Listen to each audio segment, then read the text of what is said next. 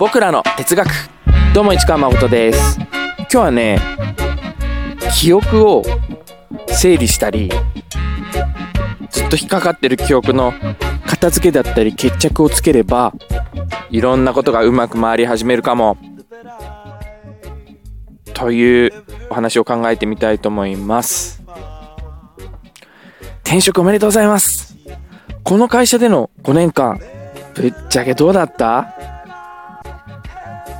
なんて聞かれたりあとは中高生時代ってどうだった？なんて聞かれたりした時。まあ質問がざっくりしすぎてるからさ返答もざっくりしちゃうと思うんだけどああこの会社はなんかとりあえずとにかく大変だったなとかね。中高時代はねいじめられてたからあんまりいい思い出ないかなとかさ。ざっくりした問いにはざっくりした答えが浮かぶと思うんだけどこの今の問答っていうのは特に質問されていない状況でも無意識のうちに起きているんじゃないかなと僕は思います。つまりこの会社での5年間を自分はどう評価しているのかっていうのをざっくりした評価ざっくりとした記憶で普段はね把握してるんじゃないかなと思うんです。でそのざっくりした評価で記憶をくくってしまうと本当にその5年間その6年間その何年間が一つのラベルの中に収まってしまうと思うんですよ。ちょっと僕の話を具体的にしたいと思います。僕はクレヨンイーターというバンドをやってました。どれぐらいかな？2011年からやってたんだよな。23歳ぐらいからかな。そこから7年8年ぐらいやってたのかな。30過ぎまで。うん。結構長くやってた。うん。で今ねクレヨンイーターについて質問される。まあそれはインタビューでもいいし友達からの質問でもいいんだけどざっくりクレヨンイーターどうだったって言われたら正直ね内緒だよ。あんま面白くなかったな。って答えちゃう僕はいます。これは現実。うん。これはそのバンドをやってた何年間8年間9年間分かんないけどその全体をバスッと記憶で組み上げるとそういう評価になっちゃうんだよね僕の中で。だけど楽しいことも面白いこともめちゃめちゃいっぱいあったはずあったんですよ、うん、あのレコーディングあそこでああやったの楽しかったよなとか。ライブもなあのライブもあのライブもあのライブも。いやあそこのライブでああなったのも楽しかったな。面白かったな。ツアー中にあそこでこう台風が来てこうツアーが中断されてああなったのもあれはあれで面白かったし。あ出演時間変わってこうこうみんなのまたあれも楽しかったし。あそういえば取材でこんなことあったの楽しかったな。あ CD の出来は良かったな。めちゃめちゃ良かったな。今でも気に入ってるの大好きだな。バンドやってたおかげで誰々に会えたな素敵な出会いがあったなみたいな感じでえっ、ー、とクレヨンイッターというバンドをやってたやっててどうだった？っていうざっくりした問いに対してはああんま良くなかった。って一言でズバッとめっちゃネガティブな評価。もうゼロ。10のゼロの評価をしちゃったりもするんだけれども中を細かくねファクターを見ていくといいことがめちゃめちゃいっぱいあったって見えてくるんですよ。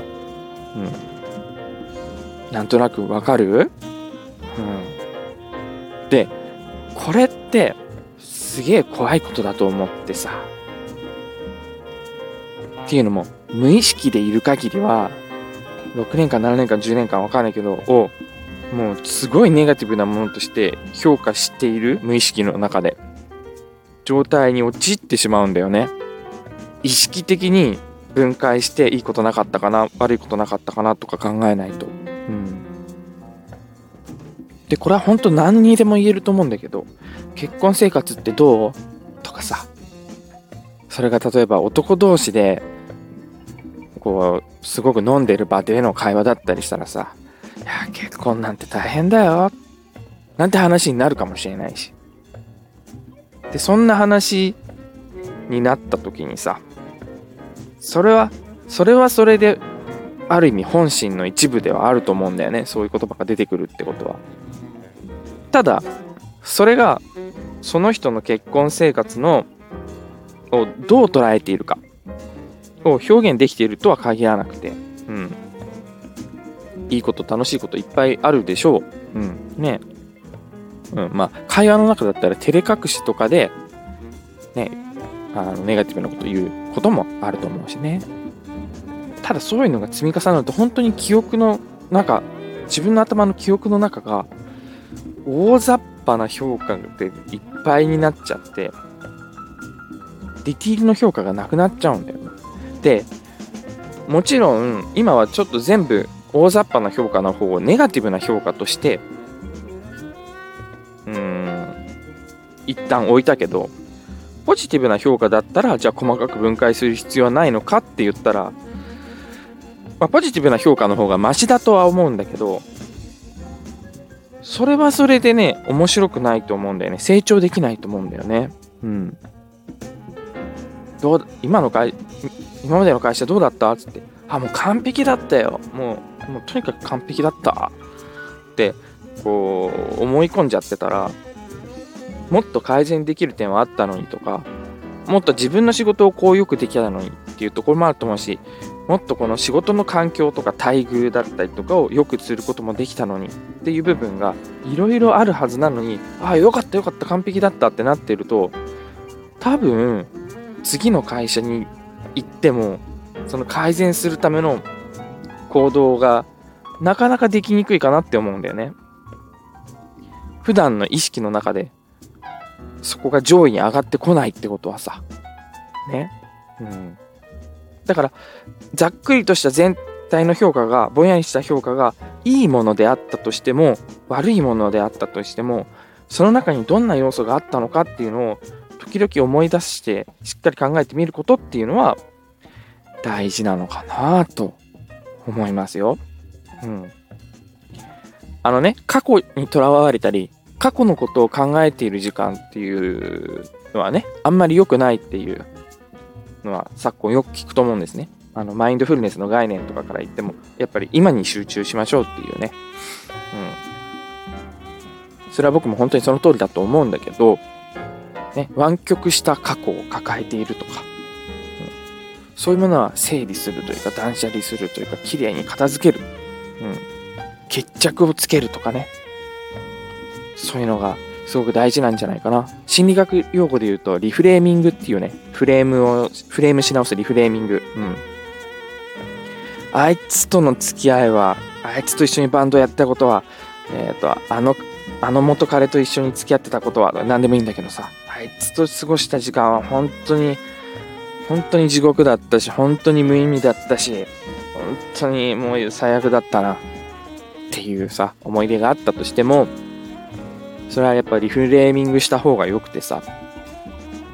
あ、でもああいう人と付き合ったことで、自分はこういうことを学べたな。こういう成長ができたな。こういう忍耐力を得れたし、こういう危険性に気づくことができるようになった。あ、いっぱい学ぶことあったんだな。だからこそ、次似たようなタイプの人が現れた時も、自分はこういう対処ができるようになったし、あ、成長したんじゃん、なんだかんだ。あ、あいつ嫌なやつだと思ってたけど、あの嫌なやつと出会えたおかげで自分はいっぱい成長できたな。あ、すげえいい経験じゃん。みたいなね。風に、お、大抵の記憶は有意義なものにはなっていくかなって。うん、楽しい記憶、いや、幸せな記憶にまでね、持っていくのは難しいかもしれないけど、有意義でな記憶として認識し直すことはできるよね。きっと。うん。さあさあ、ということで、過去の記憶をなんとなく歪んで認識しちゃっているかもしれないという可能性に気づくことによって自分の過去の記憶を整理し直すことができるんじゃないかというお話でした。そしてその記憶の整理の仕方、記憶を整理をすることで何ができるか、今の自分に、これからの自分にどういうふうに生かしていくことができるのかっていう部分は相棒がそれぞれじっくり考えてみてください。きっと面白いと思うし、きっと役に立つと思うよ。はい。お相手は市川誠でした。よかったらまた聞きに来てね。それでは、また。